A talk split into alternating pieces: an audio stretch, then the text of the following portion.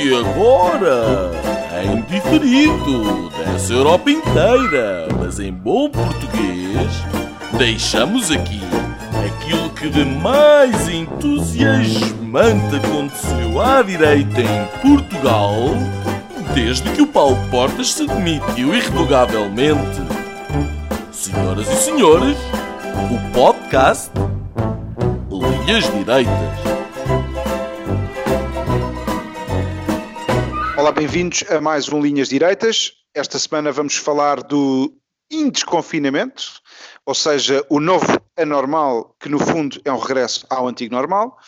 Uh, e a seguir vamos uh, de Portugal para o resto do mundo e falar de um tema mais geral, que é o abominável mundo novo, que resulta, mas não só, desta Covid uh, que nos tem afetado a todos nos últimos três meses.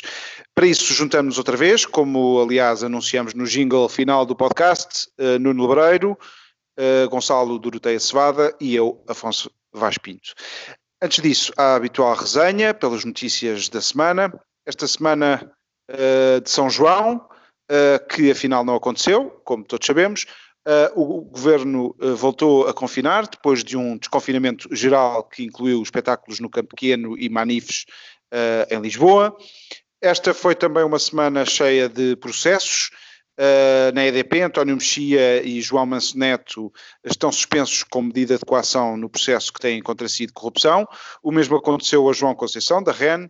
Esta semana o Jornal Público revelou que são acusados de corromperem em 2009 um ministro, um secretário de Estado, um, um assessor governamental e um diretor-geral. Lembro-me lembro que à data uh, dos factos, Manuel Pinho era ministro da Economia, José Sócrates Primeiro-Ministro e o PS Governo. Por falar nisso, desconfinou o processo que poderá levar o antigo Primeiro-Ministro José Sócrates de novo à prisão, ou se calhar ao arquivo, com alegações do seu uh, amigo Carlos Santos Silva, isto depois de três meses de paragem desse processo.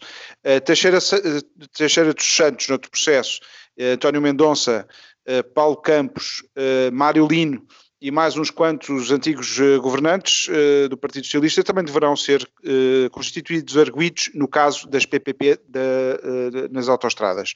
Ainda em Portugal, Isabel dos Santos fechou as empresas que tinha em Portugal, Marcelo ficou estupefacto com a necessidade pré-anunciada de mais dinheiro para o novo banco, e o Chega vai mesmo fazer uma manif no sábado, apesar de o Primeiro-Ministro ameaçar, o Primeiro-Ministro António Costa ameaçar com proibição.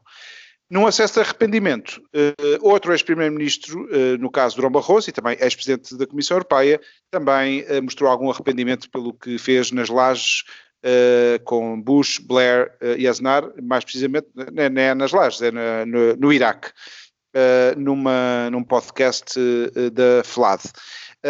esta semana ficámos também a saber que 10 países europeus barraram portugueses à entrada, ou estão a barrar portugueses à entrada, por causa do Covid o tal milagre português que, que teima em, em desacontecer. Lá fora, nos Estados Unidos, o presidente Trump fez um comício, manteve-o em Tulsa, com um estádio meio cheio ou meio vazio, dependendo da, da cor política uh, com que se vê o acontecimento. Uh, Joe Biden continua escondido em sua casa e há uh, já quem chama o Joe Hidden.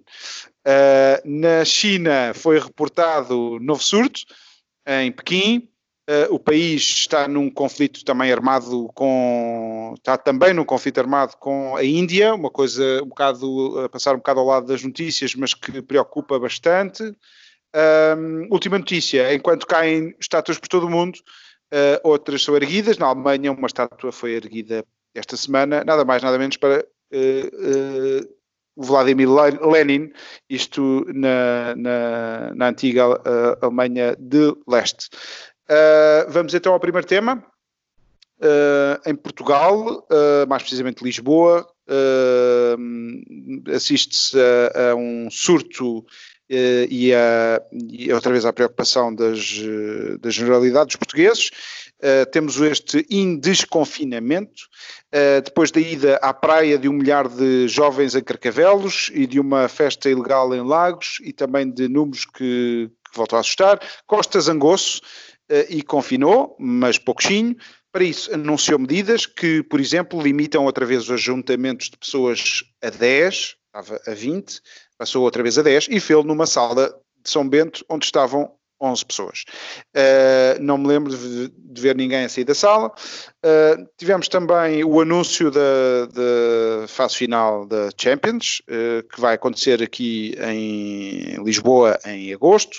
O anúncio foi feito com pompa, Presidente da República, Primeiro-Ministro, Presidente da Assembleia da República, Presidente da Câmara Municipal de Lisboa, e também o Ministro do Desporto, ou o Secretário de Estado do Desporto, não, nem sei bem se, se, temos Ministro, mas eh, falaram ao povo, eh, mas eh, foram as palavras de António Costa, o Primeiro-Ministro, que disse que era um prémio para os profissionais de saúde que inflamaram a oposição e as pessoas, principalmente os, os próprios médicos e enfermeiros.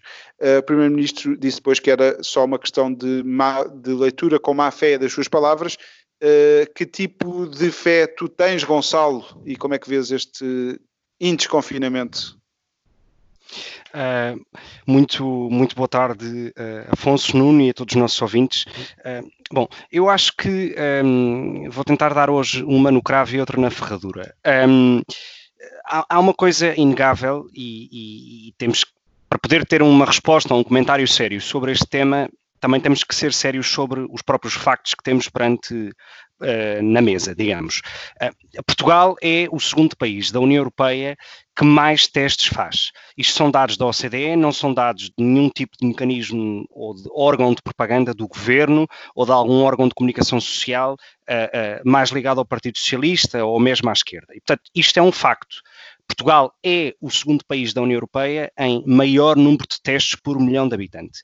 E, portanto, é evidente que se mantém esse ritmo de fazer mais testes, como aliás foi aconselhado nos últimos três meses, tanto pela Organização Mundial de Saúde, uh, uh, ou, ou, ou, foram dados como exemplos países como a Alemanha, que faziam testes massivos à sua população para isolar uh, algum tipo de focos, etc., não podemos agora vir a dizer que não se façam testes para não se contabilizarem tantos, tantos infectados. E, portanto, isto é um dado. Portanto, é evidente que se há um país que faz mais testes do que qualquer outro na União Europeia, com exceção do Luxemburgo, uh, é evidente que haverão, uh, haverá sempre perdão, uh, um maior número de infectados. E, portanto, eu confio muito mais nos dados de Portugal do que nos dados de países como, por exemplo, Espanha, que numa segunda-feira têm 700 infectados e no dia seguinte têm 40. Ou seja, isto não faz sentido. Não faz sentido nem, do, nem, nem no sentido epidemiológico do, do, do, termo, nem tecnicamente. Não é possível.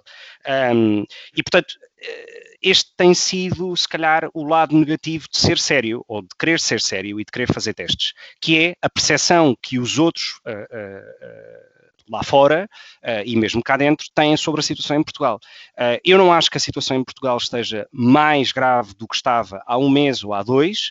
Uh, o que está a acontecer é que nos outros países há uma tendência de, de, de, de, decréscimo, seja ele porque de facto a pandemia está mais controlada ou porque não se estão a fazer tantos testes, uh, e portanto a percepção que existe hoje na Europa sobre Portugal é de que não é um país seguro. Aliás, o Reino Unido arrisca-se a colocar Portugal na lista de países não, não aconselhados para os seus cidadãos viajarem uh, durante o verão. E portanto, por um lado, eu acho que aqui o governo tem razão, um, porque de facto os outros países, na minha opinião, não estão a ser, não estamos a ser comparados com as mesmas armas.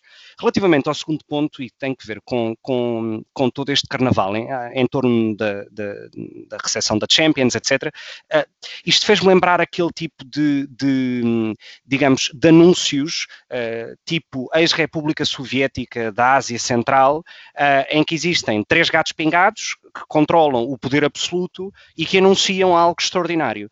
Ora, de facto, há, e eu admito, do ponto de vista económico, há sempre um benefício com receber este tipo de eventos, nomeadamente eh, a Champions League.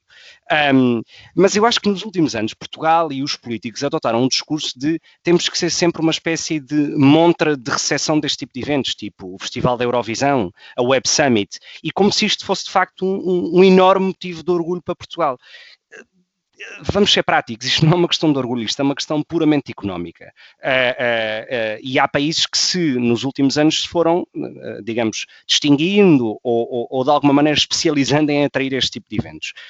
Um, agora, vir dizer que receber a Champions é um prémio para os médicos, quer dizer, isto é absurdo. Absurdo, porque na Alemanha uh, uh, o, que, o, o, prémio para os médicos é um aumento de salário, em França uh, exatamente o mesmo, e em Portugal temos o futebol. Ora, isto é absurdo, é parolo, é provinciano, é uma espécie de queremos estar no centro do mundo e a prova é que somos tão, tão bons que a UEFA nos escolheu como destino. Um, e portanto, todo este enredo e todo este carnaval à volta, à volta da Champions parece-me excessivo e ridículo. Um, Uh, e, e, enfim, é um pouco isto. Se quiseres, podemos passar depois a uma segunda ronda, onde, onde vou dar um pouco mais uh, uh, pontos, porque é que eu acho que existe este foco hoje em Lisboa e toda a incoerência do discurso político em relação a isto. Mas, enfim, se calhar também seria interessante ouvir o Nuno sobre isto. Nuno, estendes a taça aos profissionais de saúde e já agora concordas com estas palavras do Gonçalo que dizem que nós fomos sérios em toda esta questão? Nós, governo, autoridades portuguesas? Sinceramente, hum, enfim, não sei. E acho que aquilo que é mais grave é não ter uma resposta uh, exata sobre, sobre, sobre o assunto. Porque... Então o que é que não sabes? Nada. Eh, tudo a propósito do, do Covid-19 é uma névoa de dúvida e de constante desmentido porque num dia pode-se usar a máscara, no outro dia não se pode usar a máscara. Num dia a máscara até faz mal, no dia seguinte é obrigatória. Depois, afinal de contas, é um, a, a, a, coisinha que, que, está ali que, que, passa a ser proibida, a outra que é permitida. Uh, todos os dias vem uma notícia de que ah, isto agora vai ser, é muito grave, afinal de contas aquilo não é assim tão grave. O, o, o passa diretamente de pessoa, está, está nas superfícies, afinal não está nas superfícies. Tudo isto é uma coisa que constantemente uh, uh, é desmentida no dia seguinte. E, portanto, nós, eu não sei, eu não sei quais são os critérios, uh, os números em Portugal também houve discrepâncias entre os números locais e os números nacionais por diversas ocasiões. Um, e a questão dos testes. Bem, quer dizer, uh, uh, vale, vale, vale para os portugueses, então também vale para o Donald Trump.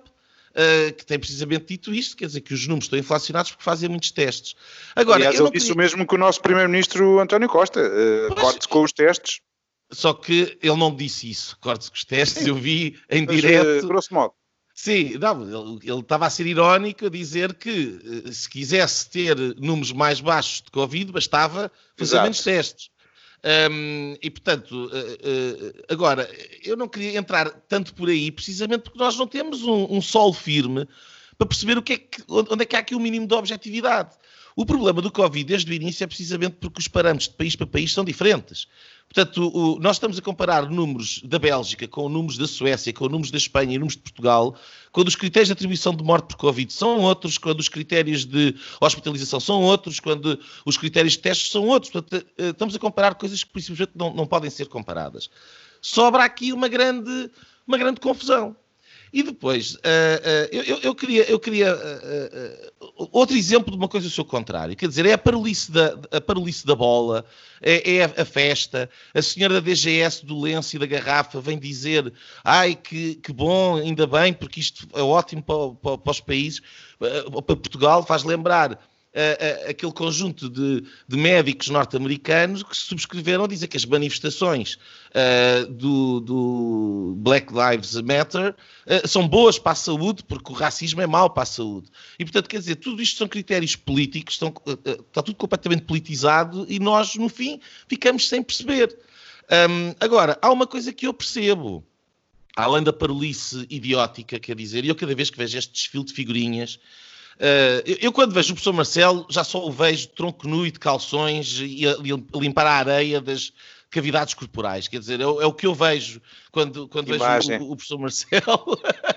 é atroz, é, quer dizer, é a descredibilização completa. Eu nem, nem, sei como é que isto não, não, não está viral uh, por essas redes sociais do planeta, as figuras em que o professor Marcelo se mete. Uh, e depois aquele Ferro Rodrigues, toda aquela gente, aquela, aquela brigada, enfim, é, é, é, todos ali a, a sorver a, a, vitória da bola, porque é o país da bola. Agora, eu queria só dizer uma coisa. Um, aquilo que eu posso retirar daqui é, é, é simples. Nós começámos, e, e, aqui no Linhas Diretas temos falado disto desde o início, que a questão era achatar a curva. Ora, achatar a curva porquê? Porque uh, os hospitais não teriam condições de, e haveria pessoas uh, para, receber toda a gente que estaria doente com Covid e, portanto, havia pessoas que iriam morrer porque não teriam acesso a cuidados médicos. Esta foi a narrativa que nos venderam desde o início e sempre fez sentido para mim. Agora, uh, esta nova narrativa, este novo normal em que nós estamos a viver, já não é achatar curva nenhuma, que aliás nunca chegámos sequer próximo de, de, de esgotar a capacidade hospitalar em Portugal. Estamos a falar das pessoas não poderem ficar doentes. Isto são duas coisas completamente diferentes, porque até quando é que nós é que vamos viver assim? A, a, vacina não há mínima garantia que venha a funcionar. Neste tipo de coronavírus, aliás, uh, normalmente tende a funcionar uh, mal uh, e, e, durante pouco tempo. Um, a imunidade de grupo nem se sabe se é possível, porque não há garantias neste momento que as pessoas sejam infectadas com Covid-19 que fiquem imunes quer àquela estirpe, quer a outras estirpes diferentes do Covid-19. Portanto, nós não sabemos, a única coisa que nós sabemos é que isto é relativamente inócuo para 90 e tal por cento da população e há alguns grupos de, de, de risco que deverão ter mais cuidado. Agora, nós estamos a fechar e a, e a controlar e a, a, a, limitar um país inteiro, já nem é para achatar a curva, é pura e simplesmente para as pessoas não ficarem doentes. Isto é impossível. Nós temos que conviver com a realidade da vida, com a realidade biológica e, e, e com as doenças que aparecem. Portanto, Bom, uh, se, se, se, calhar na segunda ronda íamos falar do, do de como sair disto. Uh, não sei se queres dizer mais alguma coisa nesta. Nuno. Não, eu, para mim este ponto é importante, porque eu acho que quando eu percebo o que o Gonçalo estava a dizer há bocadinho, um, mas é que se nós nos enredarmos nesta discussão do número para aqui, do número para ali, que no fundo, objetivamente, nós não sabemos com que linhas é que nos estamos a cozer. E depois, eh, esta névoa de informação e de contra-informação, de uma coisa e do seu contrário, constantemente a sair na comunicação social, tira-nos o, o, olho da bola. Essa sim, para utilizar discurso agora futebolístico que, que, que, que, é tão bom em Portugal. E, e ao tirarmos os olhos da bola, e, e, eh, deixamos de perceber para onde é que estamos a querer ir, não é? Eh, e, e, isso é que para mim é aflitivo, porque o discurso dos oficiais, das entidades oficiais e das autoridades mudou. Já não se fala de achatar a curva. Neste momento é um problema as pessoas apanharem o vírus. Mas supostamente, pessoas que apanham o vírus, não são hospitalizadas, não têm problemas nenhums, até seria positivo para precisamente atingirmos a imunidade de grupo e ultrapassarmos esta fase. Portanto, qual é que é o problema das festas se os miúdos que vão à, à, festa não forem ter com a mãe idosa ou com a avó idosa ou o avô?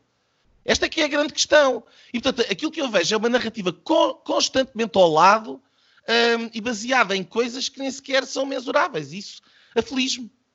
Eu, eu, eu, concordo. Acho que um, o governo uh, tem sido elogiado, não, não sei bem porquê, talvez por. Uh, Uh, por não ter no início feito erros estrondosos e muito também por aquilo que aconteceu. Uh, ou seja, a evolução da, da, doença em Portugal, nós tivemos o tempo que os italianos não tiveram, que os espanhóis não tiveram, isso vê-se por toda a periferia da Europa, periferia geográfica e também de, de não termos grandes cidades, e portanto nós tivemos tempo, isso é consensual, Uh, e atribui-se, eh, se calhar, isso ao governo, eu atribuiria, atribuiria aos portugueses.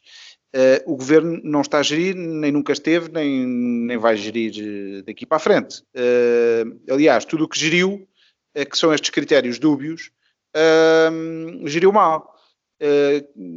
por um lado, posso ir à praia, e vai o Presidente da República e o Primeiro-Ministro à praia, e mostram que estão a ir à praia, incentivando as pessoas a irem à praia. Uh, depois não posso ir à praia uh, à noite, uh, que, que, são estas festas que estão a acontecer. Aliás, eu vi as imagens, eu não vi, falou-se de mil pessoas no, em Carcavelos, eu não vi uma única imagem em que, essas, em que tivessem mais do que 30 pessoas ou 25 pessoas na mesma imagem. E, portanto, dá para estar num sítio sem, contudo, Uh, estar uh, a pôr em risco uh, toda a gente. Parece que na, naquela festa em Lagos eh, foi diferente, houve de facto imensos contágios, porque estavam dentro de uma discoteca ou estavam dentro de um sítio fechado. Um, mas, mas existe esta dualidade total de critérios. Isto mostra que ninguém está a gerir Patavina, está-se a gerir uh, danos, uh, está-se a gerir mídia, e de facto existe um grande cuidado, e se nós formos a ver a quantidade de horas que devem ter sido gastas a preparar entrevistas, a dar entrevistas um, e a preparar soundbites, uh, eu aí vejo que há um grande empenhamento do governo em gerir. Uh, no resto, não vejo assim uh, tanto. Depois, isto que o Nuno estava a dizer, de não sei bem se é grave, se não é grave, eu acho que nunca houve um tema com tanto excesso de informação e ao mesmo tempo tanta ausência de informação. Porquê? Porque é uma cacofonia de, de temas e subtemas, tudo num monotema, Uh, mas depois uh, ninguém sabe exatamente o que, é que está a passar, o que, é que está a passar no Reino Unido e estamos completamente centrados aqui em Portugal. Uh, depois vêm assim umas imagens dos Estados Unidos e do Brasil, tudo muito contaminado e muito ideológico, sente-se isso. As pessoas também já não sabem o que é que é onde acreditar por causa da, da tal uh, da tal uh, contradição, é para usar máscara, pois não é para usar máscara, as luvas, uh, não luvas, vão para a escola, não vão para a escola, é grave, não é grave, e, há, e está tudo numa espécie de crise de fé no Covid. eu tenho uma, a minha mulher é médica e, portanto, não tenho grandes crises, ou, ou, o tempo que tenho para as crises de fé no Covid são, são, são curtas, e, portanto, é, de facto, uma, uma doença grave, Uh, mas que não sei até que ponto não está a desequilibrar uh, de facto o, não só o Sistema Nacional de Saúde, porque depois temos todas as outras doenças que parece que não estão a ser tratadas uh, e que isso vai criar se calhar mais, mais problemas, que demonstra que o Governo também não está a gerir aí e os governos estão a ter quase todas dificuldades nesse campo. Uh, e depois, uh, eu acho que faria aqui um. Falando do, da, da, Champions, a Champions não há problema nenhum na Champions em si, nem nos eventos que o Gonçalo estava a dizer, do, da Web Summit, de, a, a não ser de notarem algum provincianismo e alguma novo riquismo, se calhar, uh, em achar-se que, que se é fantástico só porque se tem esse evento. De facto, é bom ter é? O, o, o deslumbre por estar na, na boca do, do mundo. Sim, eu só fiquei indignado quando vi aquela imagem, eh, porque até ali não, não, não percebi uh, qual era a indignação, porque é bom ter cá a Champions, uh, quer dizer, qual é o problema? Uh, até é prestigiante, sim, se escolheram Portugal, não é porque Portugal era um mau exemplo de gestão desta crise, e portanto, quer dizer, a Champions é de facto seguida por todo o mundo e pode abrir até hipóteses para o turismo arrancar de, de forma melhor, também aumenta agora a responsabilidade, porque se tivermos agora um surto, vai ser mais visto do que era, hum, se não tivesse cá a Champions, mas pronto. O que me escandalizou foi aquela imagem daquelas cinco figuras, uh, daquelas uh, uh, que são três delas as mais altas figuras do Estado, para anunciar um evento esportivo. A sério.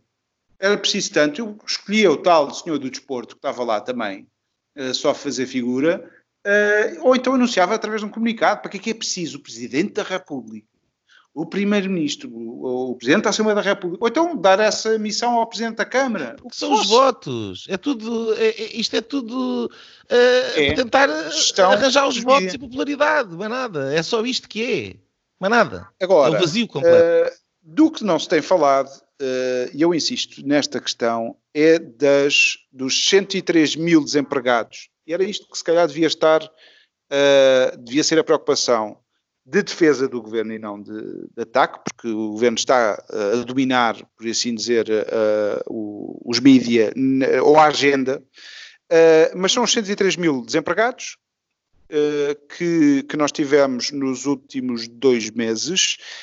são agora 409 mil desempregados ao todo. E não nos podemos esquecer que os layoffs vão acabar este mês, depois há ali uma, uma saída para algumas empresas, mas o que quer dizer que este número vai subir uh, nos próximos dois, três meses. E, portanto, há empresas que vão, por simplesmente, deixar de, uh, de, um, vão, vão, deixar de existir. Uh, e depois, juntar isto com as previsões do Banco de Portugal, na semana em que se falou outra vez de, de Centeno e do Primeiro-Ministro dizer que ele estava a ser perseguido, de Centeno ser governador, nomeado governador do Banco de Portugal, uh, que também vem com umas previsões mais, mais negativas até agora e que demonstra que uh, daqui para a frente podemos vir a ter também o Banco de Portugal alinhado com o Governo, se caso o Centeno vá para o Governo. Uh, nós temos agora um, como é que nós saímos de, disto? Gonçalo, queres comentar? Eu acho, eu acho que antes, antes de ir a essa questão de como é que saímos disto, eu, eu, só queria acrescentar outro tipo de exemplos dessa incoerência de discurso nos últimos meses. E, e é um bocado isto, é, é, é tu não podes liderar uh, uh, pelo exemplo que dás, porque o exemplo que dás é péssimo, uh, ou pelo menos vai contra tudo aquilo que, ou seja, os, os agentes políticos e, e, e as instituições em Portugal não estão coordenadas na mensagem.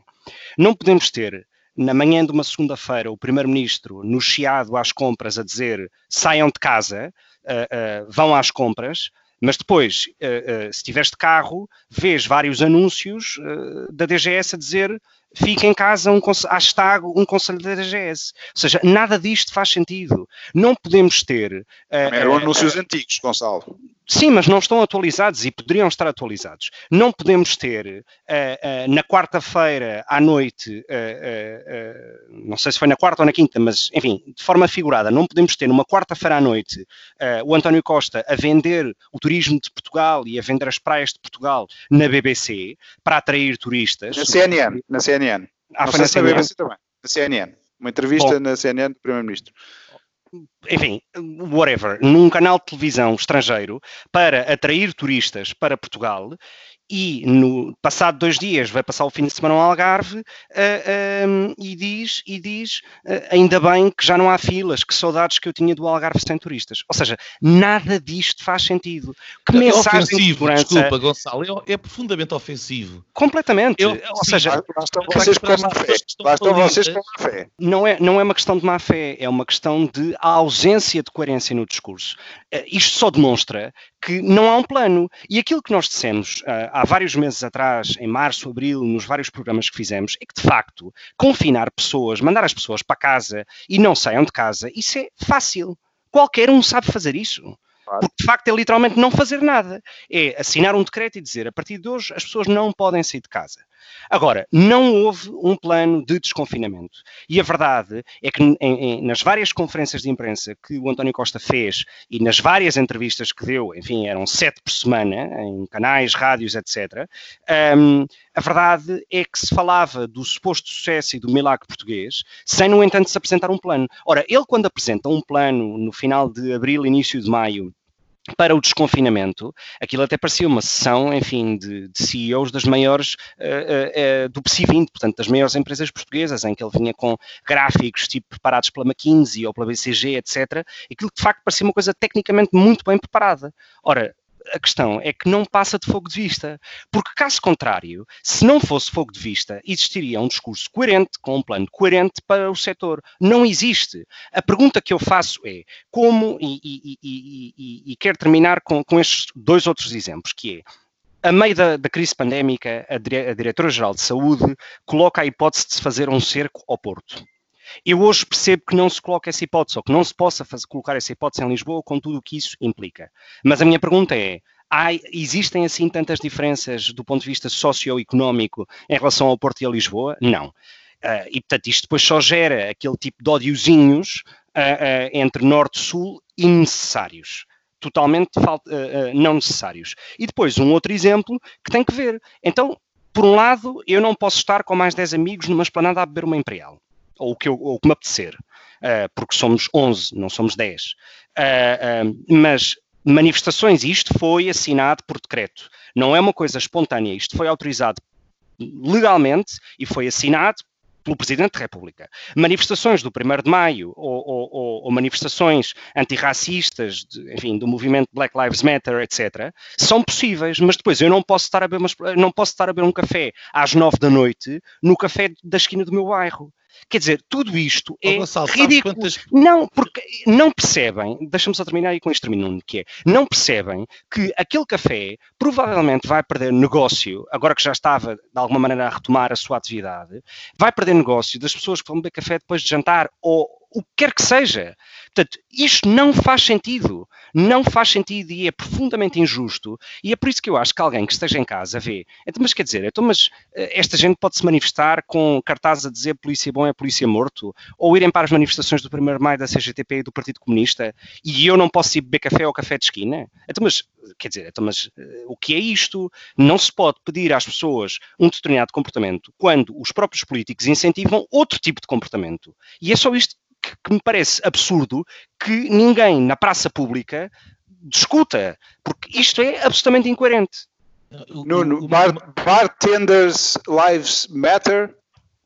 então não. Então não. Uh, eu, eu, não podia estar mais de acordo com aquilo que o Gonçalo acabou de dizer e uh, pelo aquilo que eu vi, porque eu vou de facto acompanhando cada vez uh, menos o, os diretos das autoridades e dos políticos portugues, mas uh, eh, essa coisa de, de, limitar os ajuntamentos a 10 pessoas foi anunciado numa sala com 11 pessoas. Uh, e, portanto, que por si só demonstra logo que há um nós e um eles, quer dizer, um, aos que mandam, e portanto podem estar 11, e aos que obedecem, que não podem estar mais do que 10. E portanto, isso só por si é um sinal grave. Mas eu, eu, sobre isto, vou, vou, só dizer uma coisa muito simples e, terminar um, se calhar depois podemos passar para outro tema, um, que é uh, tentaram controlar tudo, supostamente, continuam a tentar controlar tudo e não conseguiram fazer uh, o essencial, que era proteger quem deveria ter sido protegido. Eu, desde o início, que, que tenho repetidamente dito a mesma coisa. Uh, isto é inócuo para a maior parte das pessoas, é perigoso para os grupos de risco. Os grupos de risco tinham que ter sido protegidos. Os profissionais de saúde não foram protegidos, não tiveram os meios que, que, que se exigiria e a informação que se exigiria que tivessem. Não tiveram. Um, aquilo que tiveram foi um anúncio ridículo de que uma Champions, onde se calhar eles ligam à bola, é para eles, e quase só faltou mandá-los irem de férias para o Algarve, que está vazio, e então podem aproveitar melhor as férias. Tudo isto é, é grotesco, é moralmente repreensível e é grotesco. É insensível, é amoral e é profundamente ofensivo para as pessoas que de facto têm a sua vida afetada uh, por esta nova realidade que estamos todos a experienciar, em particular não só os bartenders, mas todas as empresas que, que estão com muitas dificuldades económicas. Um, nem toda a gente tem o salário garantido no fim do mês, como os senhores do Conselho de Ministros, os secretários de Estado e os seus, uh, e os seus adjuntos, que têm o, o nosso dinheirinho uh, certo no fim do mês. É por isso que eles não estão nada preocupados uh, com o facto do Algarve estar vazio. E isso, mais uma vez, é grotesco, é ofensivo, é profundamente imoral, é uma vergonha. Uh, e isso junta-se também, uh, uh, quero recordar aqui, a questão do, do campo pequeno, em que tivemos comédia com o Bruno Nogueira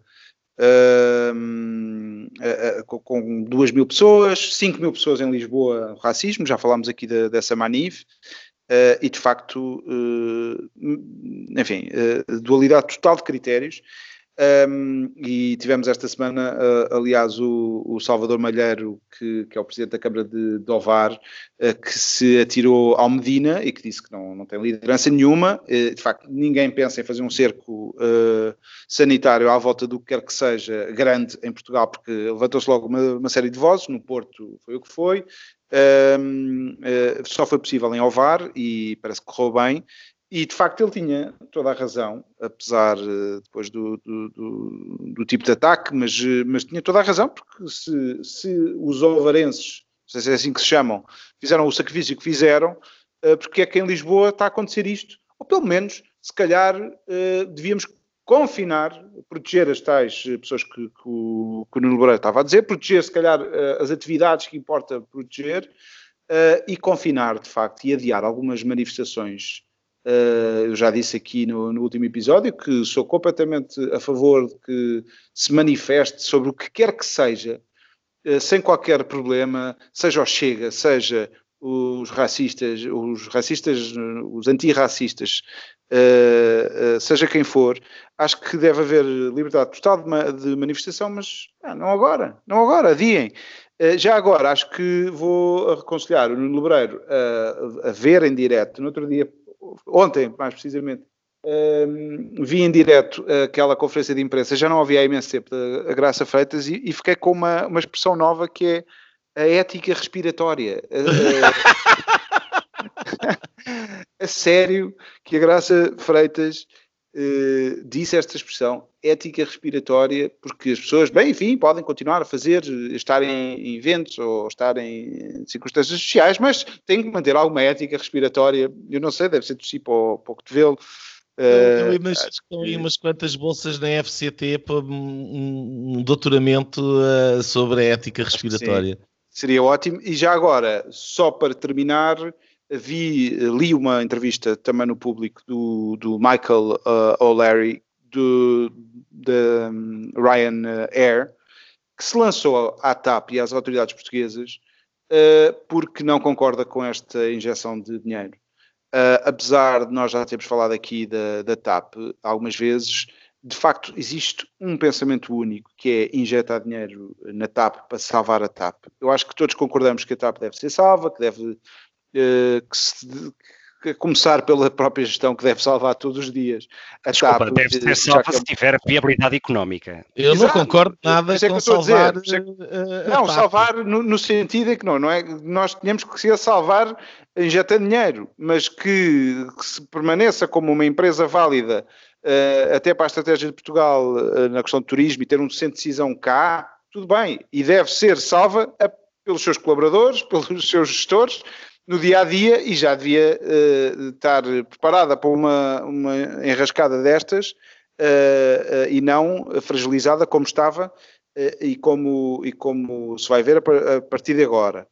ainda mais, mas de facto este Michael O'Leary esteve muito bem dizendo que o que devia ter acontecido era baixar as taxas de, de uh, aeroportuárias e, e, disse que não precisava de ajudas uh, e de facto uh, é um modelo de sociedade que vai estar agora em causa. infelizmente, nós optamos sempre por mais Estado e não menos Estado, como este irlandês, e gostava muito que em Portugal houvesse esta, esta tendência mais liberal e mais menos Estado, e quando o Estado estiver presente, sou social-democrata, uh, uh, manter, manter o Estado no, onde é importante e não onde é acessório. Vamos então ao segundo tema, se concordarem, ao abominável mundo novo.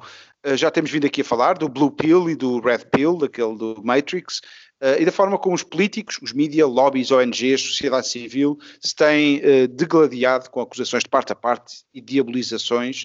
Uh, no epicentro de tudo isto está, claro, as eleições ou as pré-eleições nos Estados Unidos, com campanhas e com manifes, com, também com esta, com esta história do, do, dos, do Antifa e do, das estátuas que caem por todo lado.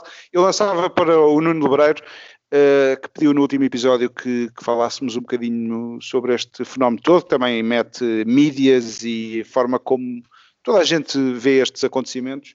O que é que tens a dizer sobre isto, Nuno? Estamos no George Orwell de 1984, que passava, olha, por reescrever a história e por. Uh, que é isto que, que, que, está também em causa? em, em, eu, eu penso que em certos aspectos sim, e também no, no, Admirável Mundo Novo, e o teu o nome aqui do, do, do, do tema do abominável Mundo Novo uh, uh, faz justiça precisamente a isso.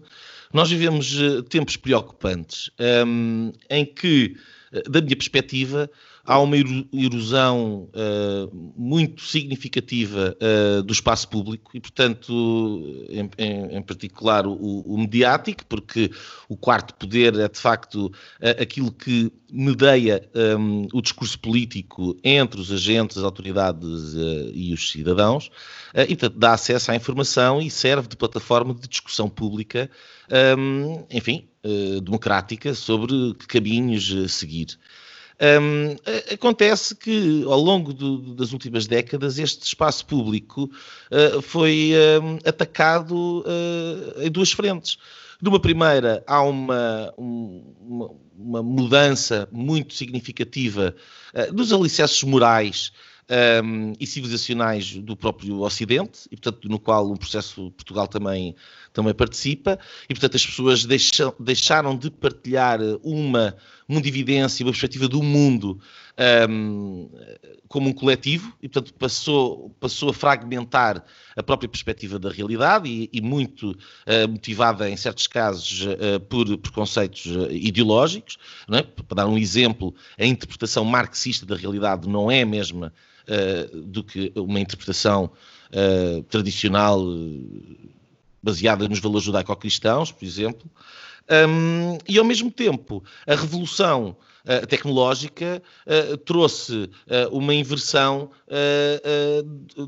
da, posição no acesso à própria informação. Portanto, hoje em dia, todos os indivíduos são editores de informação de alguma maneira, porque todos, todos nós temos armas para filtrar e para escolher as fontes de informação que, que queremos ter para nós próprios. Isto aumenta a tribalização, aumenta a subjetividade e aumenta a erosão deste tal espaço público partilhado.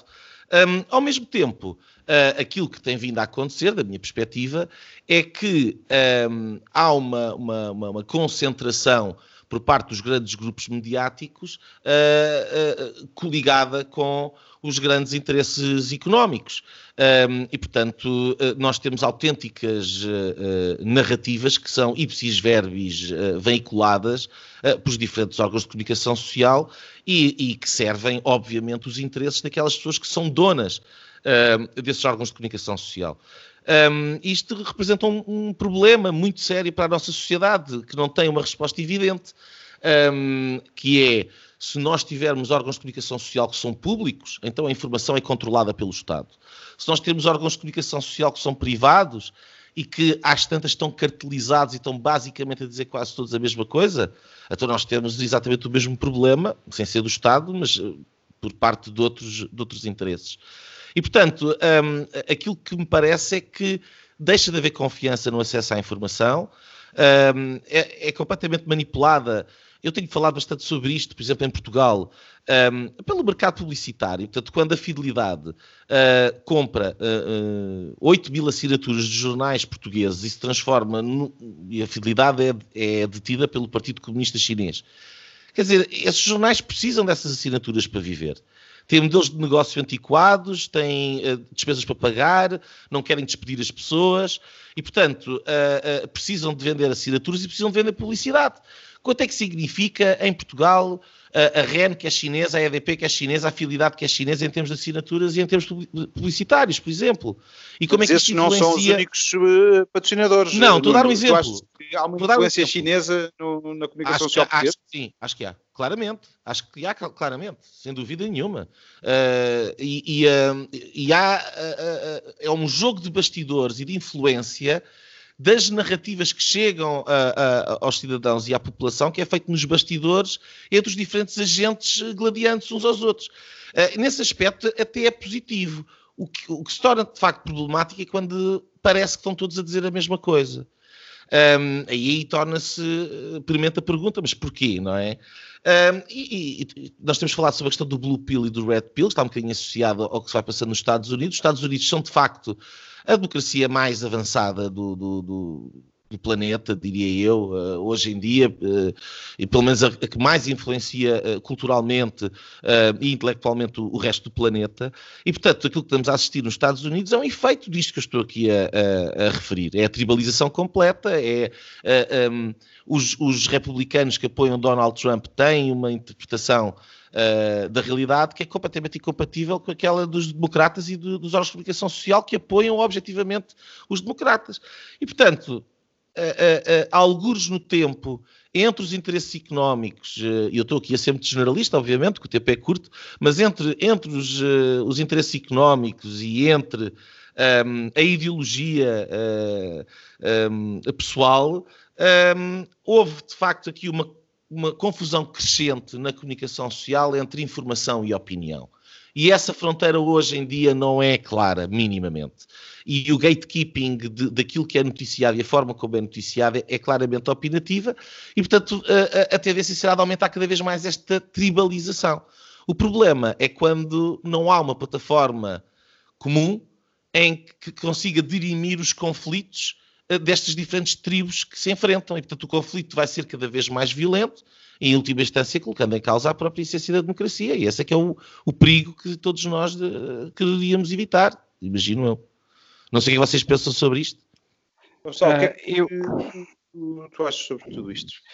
Uh, obrigado. Uh, eu, eu, eu, tenho, quando há, há, há, uns anos, quando Donald Trump foi eleito presidente dos Estados Unidos, e acho que isso se veio a confirmar nos últimos, nos últimos anos, durante o seu mandato, grande parte da discussão ou do criticismo que desde a Europa se fazia face à presidência de Trump era com o papel o novo papel dos Estados Unidos no mundo. Ora, o que nós estamos hoje a assistir, e, e é essa influência cada vez maior uh, da China, que o Nuno muito bem descreveu e que eu critico uh, uh, e, que, e, e, e, que de alguma maneira me assusta, um, não está não está em nada desconectada ou, ou, está claramente relacionada com a posição que Trump e a América optou por ter nos últimos anos. Um, esta posição de deixar o lugar da, da liderança global das democracias vazio.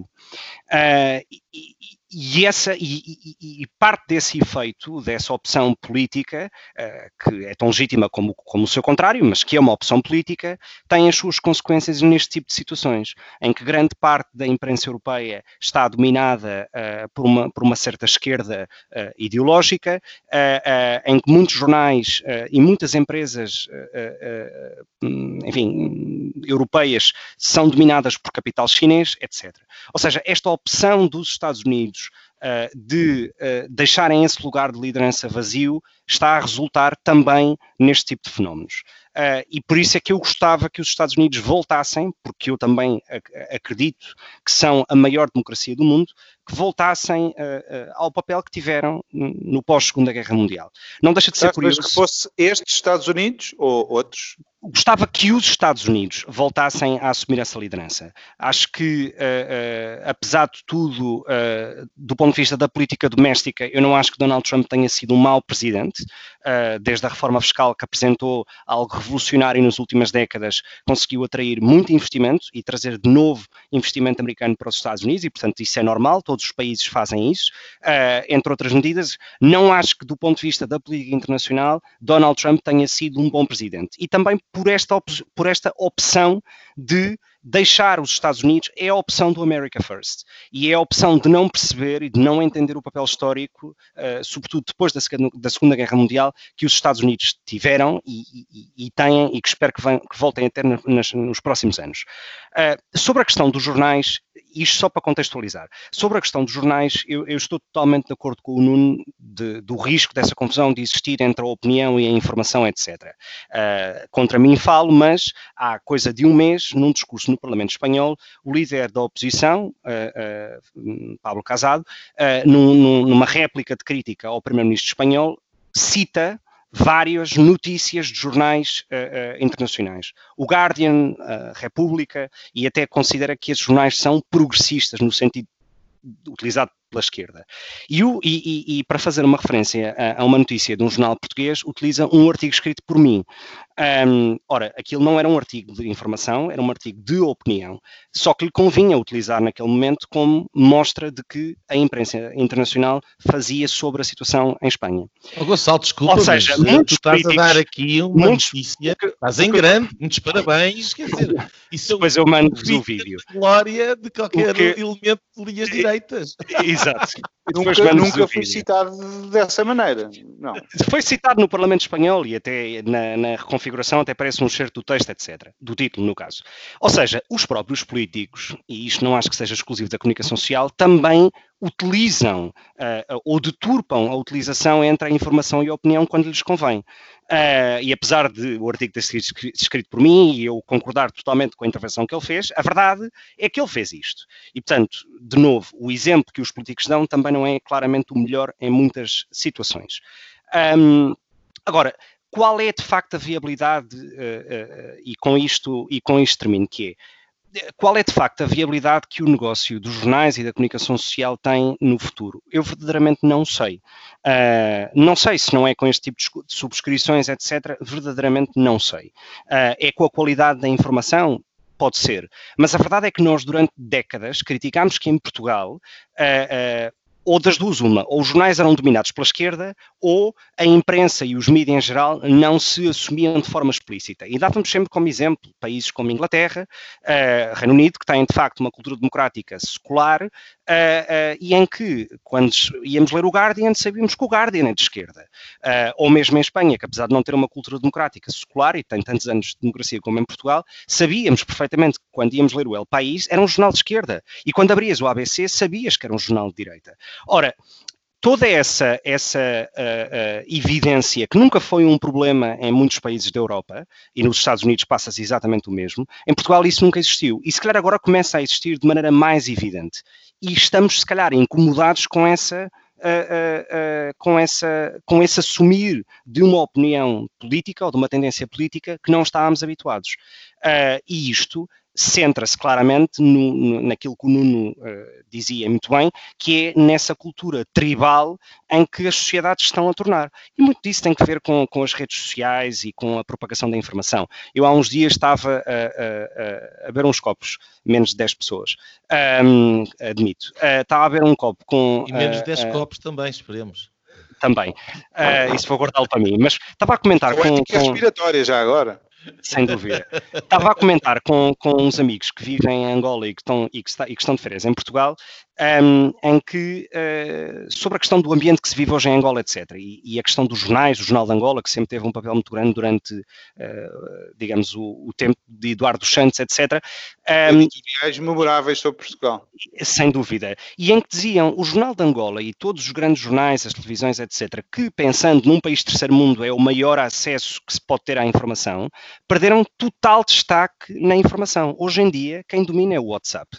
E a forma como se divulgam ou, ou, ou, se propagam notícias, sejam elas falsas, verdadeiras, com maior fundo de verdade, com menor fundo de verdade, é enorme.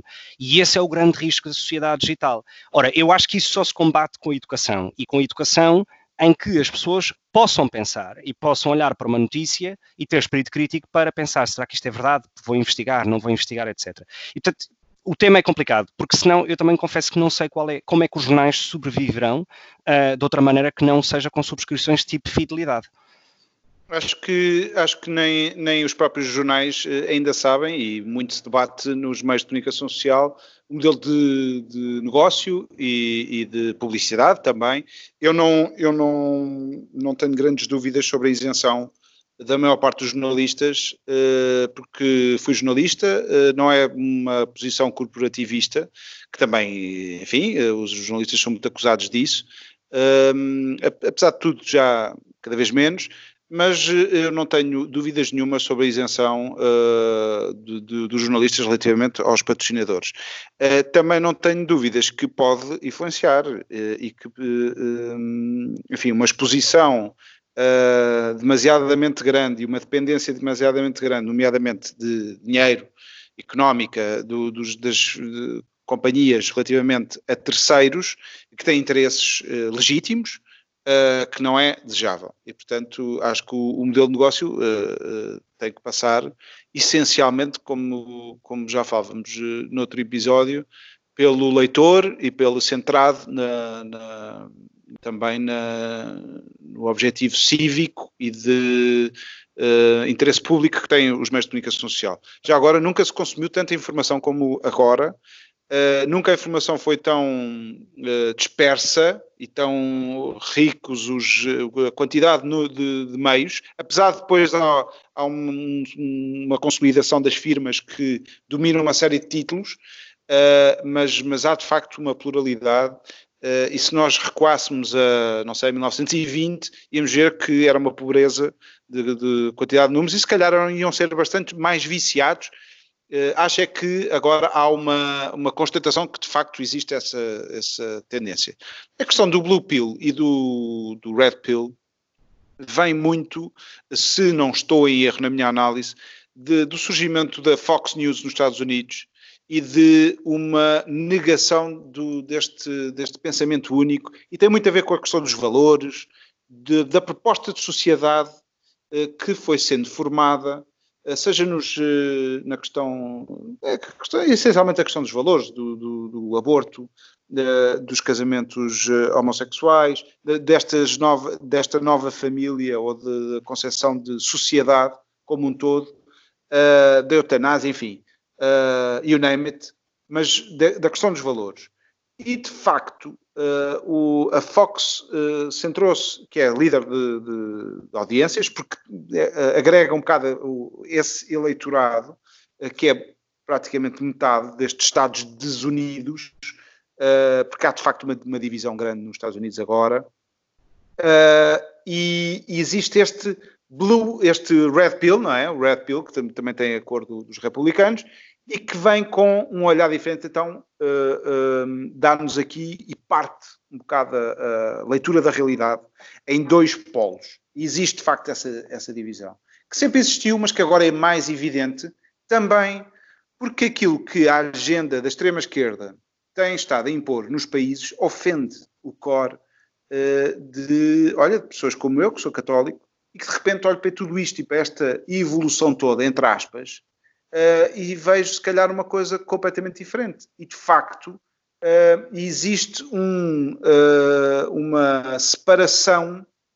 das pessoas e da posição das pessoas na questão dos valores, que não era assim na questão ideológica ou de opções económicas. Acho que isso é, apesar de tudo, as pessoas continuam a, a, a, conviver pacificamente depois de uma boa discussão sobre ideologia e economia, mas se calhar já não é a mesma coisa quando tocam no core da vida das pessoas, que é a concepção de família e uh, a forma como isso uh, depois se repercute na educação, no sistema educativo. Nós tivemos esta semana a correr pelas redes sociais e com este termino um vídeo sobre uh, uma, já nem me lembro de quem era exatamente, mas uma ativista francesa, e era, uma, era um, um, um vídeo completamente doutrinal.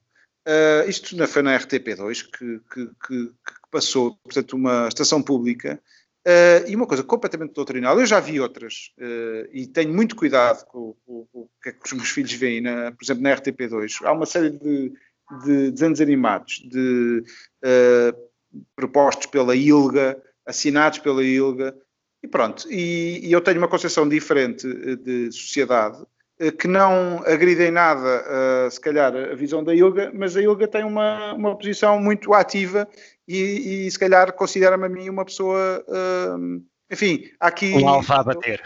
Malvada mesmo, e, e eu não, não sei onde é que isto vai parar, existe este, de facto esta separação de um bocado um apartheid social e político e ideológico, porque depois faz o caminho inverso e já entra na ideologia. A ideologia já só é isto. Uh, mas existe de facto esta, esta diferença. E já agora, um, uh, eu tiro o chapéu às redes sociais, porque permite. Eu acho que o WhatsApp em Angola, já aconteceu mesmo em Moçambique, é a plataforma, mas os conteúdos continuam a ser notícias e continuam a ser gerados quem está a gerar conteúdos é que acaba por ganhar este, este combate. Uh, se não fossem as redes sociais, eu não via o comício de Tulsa uh, do Trump. De facto, eu convido as pessoas a verem e ele de facto é um entertainer. Eu, apesar de não, não, eu acho que não votaria em Trump, não sei, eu não sou americano, ainda bem que não estou lá para votar, uh, nem votaria com certeza no Joe Biden, nem no Hillary Clinton, mas, mas graças às redes sociais de facto a pessoa tem que fazer um esforço maior para chegar aos, aos conteúdos verdadeiros ou não, mas eh, se não fossem as redes sociais nós não tínhamos estes diretos e tínhamos que eh, só ver o que as companhias de, de comunicação social fazem. Relativamente aos Estados Unidos, eu acho que a comunicação eh, social portuguesa é extremamente pobre, porque vê só o Blue Pill e não vê nenhum Red Pill. Uh, isso é, é, de facto. É... Afonso, deixa-me só, deixa só acrescentar um ponto uh, muito rápido.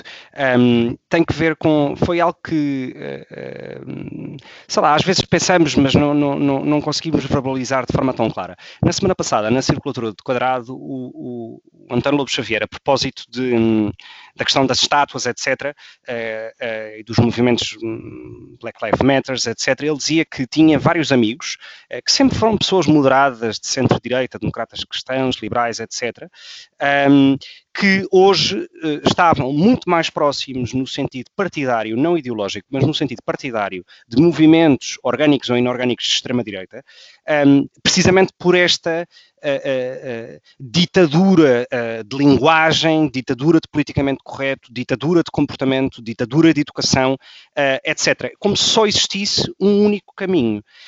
E, e, e, que a reação ou a aproximação a esse tipo de movimentos, como o Chega, por exemplo, não, não seria tão desconectada da realidade como a reação ou o poder que partidos como o Bloco de Esquerda, no caso em Portugal, tiveram na forma como a comunicação social passa uma mensagem de um modelo de sociedade como se fosse o único.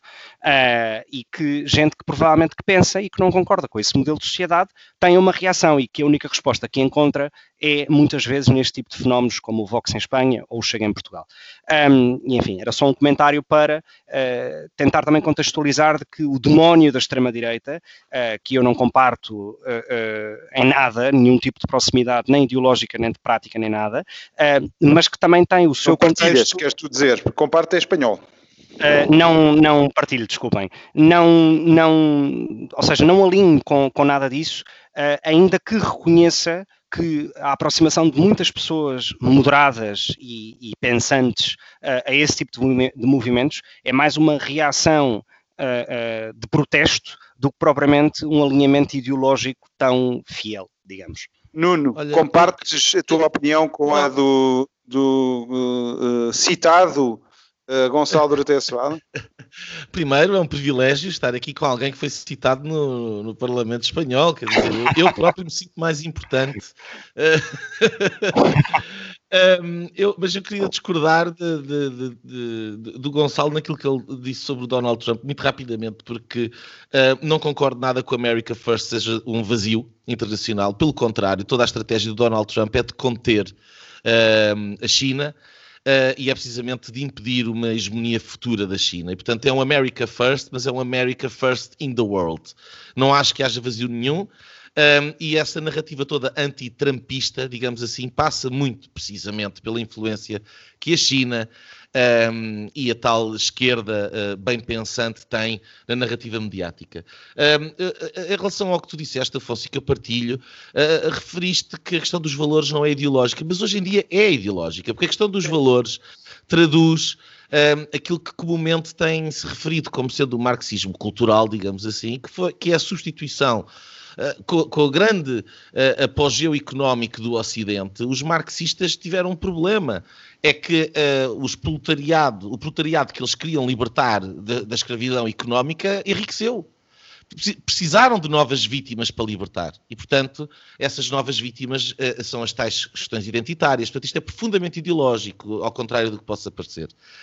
Um, eu, uh, uh, eu gostaria ainda de, de, só uma última nota e muito rapidamente. Uh, Parece-me que o futuro da comunicação social tem que passar por ser coisas orgânicas, down, down top, um, e, e, que não vão resolver o tribalismo. Uh, que têm que estar, uh, têm que estar ligadas àquilo que, que, que, os seus leitores estiverem disponíveis para pagar, que é para serem independentes, mas não vão resolver a questão do tribalismo. O tribalismo resolve-se com valores partilhados comunitariamente. E esse é um outro 31. E é um, provavelmente o grande problema da, da, da sociedade ocidental hoje em dia. Muito bem, uh, partimos deste então deste abominável ou admirável mundo novo uh, para as linhas. Uh, não sei quem é que quer avançar, talvez o Nuno. Está bem. Olha, eu vou aproveitar, vou aproveitar a minha linha para fazer uh, um exercício de, uh, de, publicidade absolutamente descarado um, e que tem a ver com um projeto novo que foi lançado uh, esta semana, que é o Contracorrente, que podem visitar em www.contracorrente.pt. Um, é um mídia orgânico é uma plataforma mediática, digamos assim, está, está, está, completamente relacionado com aquilo que nós tivemos aqui hoje a falar. Um, e, e, portanto, vai congregar. Uh, podem visitar uh, o site, é uma carta de princípios uh, e há pessoas novas que estão a aderir. E, portanto, vai, é uma plataforma de conteúdos que vai ter ensaios, artigos, tem também uma rubrica que é o Radar com notícias, links diretos para notícias do que está a acontecer fora de Portugal um, e que não estará propriamente a passar no mainstream media português. Uh, é obviamente uma, uma plataforma uh, bastante heterogénea, plural, ideologicamente, está centrada à direita, um bocadinho aqui como nós, com visões uh, diferentes, mas independente. tem aqui talvez duas, duas novidades. Esta do radar que me parece interessante, todos os dias é, é atualizado com notícias que, que, poderão ser pertinentes para descodificar um bocadinho melhor um, aquilo que está passando a nível internacional. E a secção dos ensaios, uh, onde haverá espaço para artigos. Uh, por especialistas uh, mais longos que aquilo que passa normalmente no jornal uh, e, e, e, não propriamente o ensaio académico que ninguém lê, numa tentativa de trazer uh, reflexão, pensamento de qualidade um, para o público português. Portanto, contracorrente.pt. Convido-vos a irem nos visitar. Foi o tempo de antena de, de Nuno Loureiro, um, um bocadinho de publicidade. Uh, Gonçalo. Uh, bom, a minha linha uh, vem no sentido, aliás, de uma notícia uh, partilhada no Contracorrente também, um, ehm, que tem que ver com o financiamento que uh, uh, Maduro e, a Venezuela fizeram ao movimento 5 estrelas que hoje governa co-governa, digamos, uh, Itália. Um, a condescendência que a opinião pública europeia em particular e, também a direita tem sobre este tipo de financiamentos quando vêm de regimes ditatoriais de esquerda é, é, é, é assustadora porque ouve-se muito pouco sobre isto. A notícia é uma, uma grande investigação do ABC, do jornal espanhol ABC, e que demonstra que uh, uh, o partido e o movimento 5 estrelas recebeu numa mala diplomática 3,5 milhões de euros vindos da Venezuela em 2010, quando uh, o atual presidente venezuelano era ministro dos Negócios Estrangeiros. Um, é uma vergonha uh, e é uma forma hum, não, não tão, uh, digamos, sublime, não é sublime que eu quero dizer, mas uh, não é uma forma tão discreta, uh, digamos, de influenciar, ao contrário, é uma forma claramente pouco discreta e evidente de como uh, o governo venezuelano, venezuelano tentou uh, financiar uh, vários partidos do Podemos em Espanha, a este que nem é uma questão de tentativa, é uma questão de evidência, em que financiou este movimento 5 estrelas. de notar, e com isto termino, que Itália foi um dos três países europeus, e desses três é um grande país europeu, porque depois estamos a falar do Chipre uh, e da Eslováquia, salvo erro, um, que não reconheceu uh, Guaidó como, como presidente legítimo da Venezuela. Uh, e isto é grave uh, e demonstra que uh, a confiança que se pode ter também nas instituições, sejam elas governos ou partidos de países democráticos como Itália, também fica posta em causa com este tipo de Uh, financiamentos. E pronto, o Gonçalo uh, vai agora ser citado no Parlamento da Venezuela. Uh, já esta linha estamos tramados agora com as citações. A minha linha vai para as 180.006 pessoas naturalizadas portuguesas em 2019. Uh, mais do dobro dos nascimentos registados no país. Eu não, não fico contente com mais do dobro, porque se calhar podíamos ter mais nascimentos em Portugal, toda a gente sabe que, que devíamos ter. Um, uh, mas estes 180 mil pessoas que, estrangeiras foram naturalizadas portuguesas. Uh, eu fico contente, numa altura em que se fala tanto de racismo, a sociedade portuguesa é mais rica com mais culturas e mais raças uh, em Portugal, já agora também 23% de aumento de imigrantes, portanto fora deste grupo, uh, são agora 5, 590 mil, a maioria são brasileiros, uh, um povo que tem tudo a ver com Portugal, mas também africanos, de países que também têm tudo a ver com Portugal, Reino Unido e muitos italianos, também. Fiquei surpreendido com este, com este dado, Uh, e, portanto, uh, se, se hum, acho que Portugal tem, só tem a ganhar com esta, com esta pluralidade de culturas uh, e, e, pronto, queria deixar esta nota positiva. Obrigado, com isto fechamos mais um episódio de Linhas Direitas. Obrigado por terem ouvido. voltem para a semana outra vez. E pronto, pronto. Tivemos assim o incomensurável privilégio de ouvir o podcast Linhas Direitas, o programa Sensação da Direita, em Portugal E em português. Para a semana. Juntem-se outra vez.